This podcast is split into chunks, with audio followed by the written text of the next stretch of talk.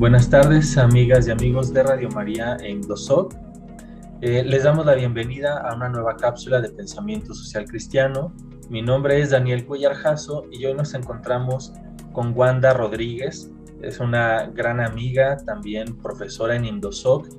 Ella es teóloga y da clases, ha dado clases en varios institutos de teología y también es actualmente maestra en la maestría de pensamiento social cristiano de Indosoc, entre muchas cosas más que, son parte de, de, su currículum y de su experiencia. Bienvenida, Wanda. Gracias.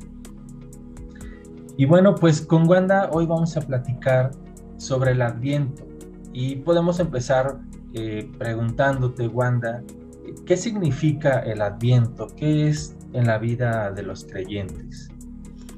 Pues mira, Daniel, con el Adviento eh, empieza el año litúrgico, primero.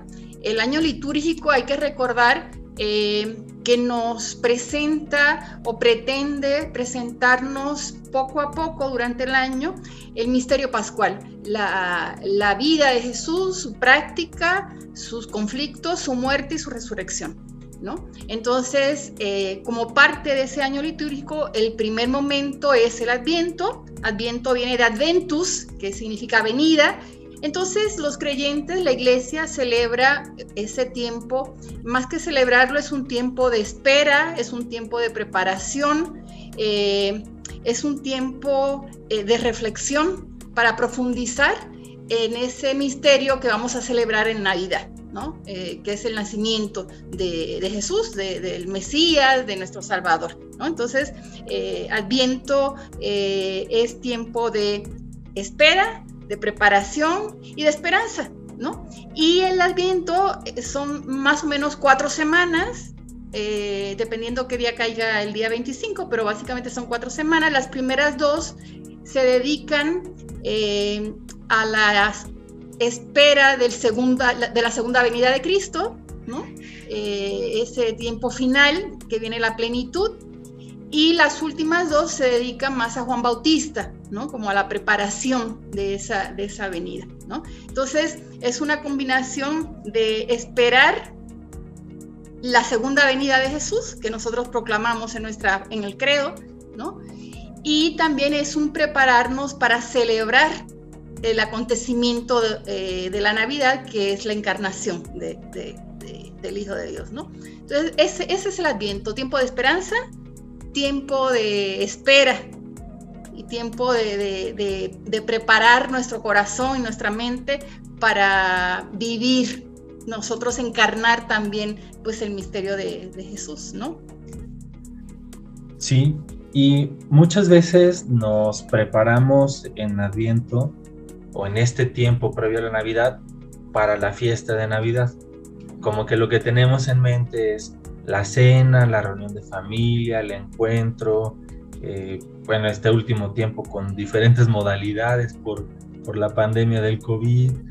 Eh, ¿qué es, ¿Cómo deberíamos prepararnos o para qué deberíamos prepararnos en este sentido cristiano, como nos lo vas platicando, para vivir con, mayor profundidad y, tal vez cambiando un poco el sentido al adviento para ser más fieles a, la invitación que nos hace la, iglesia. Sí, yo creo que eh, el cómo, bueno, hoy día pues se compra que si se decora la casa, ¿no? Como tú dices, se pone la corona de adviento, se enciende las velitas cada semana. Eh, yo creo que los ritos son necesarios, los ritos nos ayudan eh, a hacer visible lo que no es tan visible. Entonces yo creo que la corona de Navidad, las velas, eh, las luces, eh, tienen sentido si le damos el sentido, ¿no? Si le damos el sentido.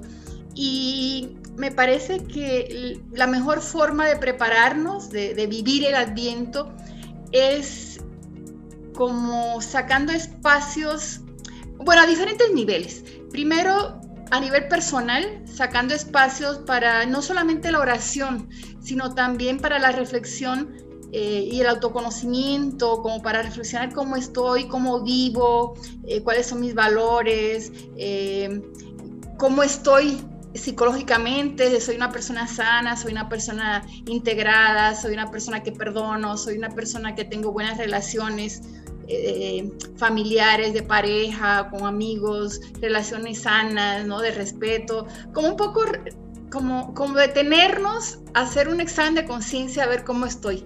Si lo que digo, si lo que hago es coherente con los valores del Evangelio o no, ¿verdad? E, e, eso sería por una parte. A nivel familiar también, una forma de prepararnos para el Adviento sería sacar espacios de compartir, ¿no? Para compartir la familia, comer juntos, aunque fuera una vez al día, eh, dialogar con los hijos, sacar un espacio para dialogar en pareja, como cultivar las relaciones familiares, sería una buena forma también de, de preparar el Adviento, ¿no?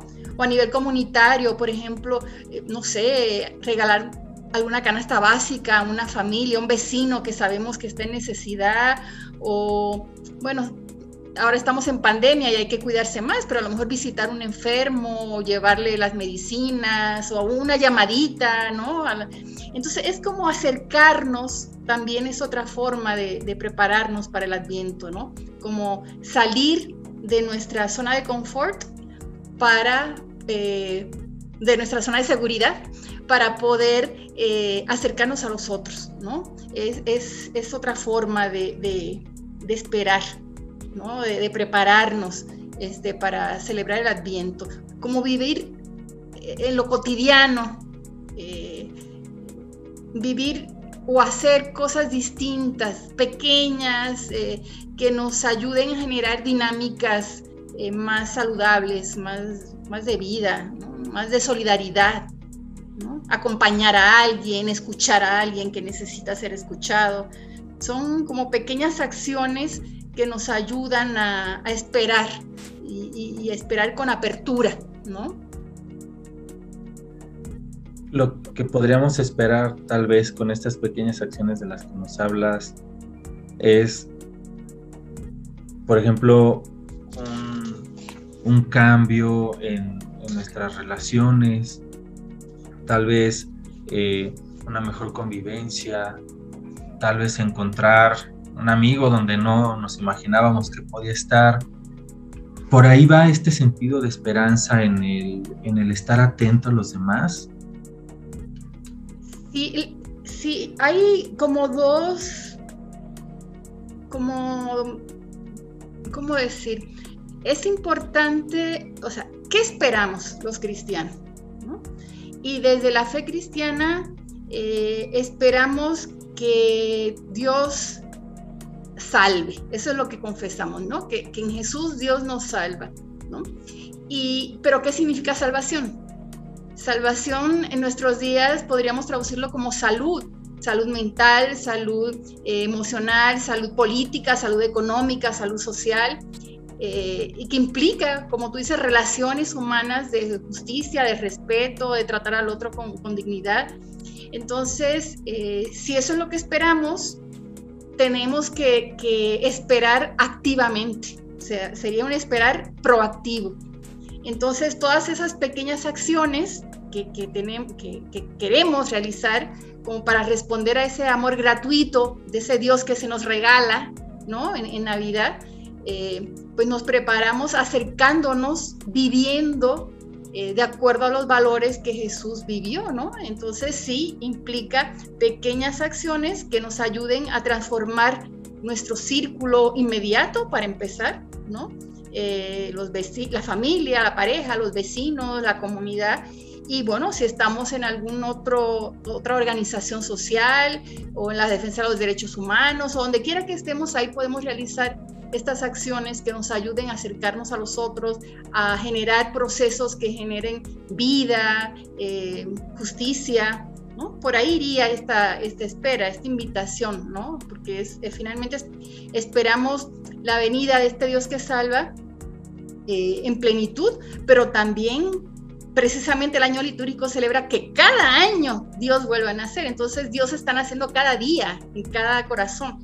Entonces es una invitación para estar con las orejas bien eh, abiertas, ¿no? Para escuchar el sufrimiento, el dolor del otro, para no ser indiferente, eh, para celebrar la vida, para acompañar, ¿no? Entonces, eh, yo creo que por ahí iría, ¿no? abierto los ojos, abierto la mente, abierto el corazón, para que realmente Dios pueda habitar en nosotros. En otras palabras, sería convertirnos. ¿No? O sea, es, es, un tiempo para convertirnos, nos invitan a, a convertirnos, a seguir este proceso que es continuo, es un proceso continuo.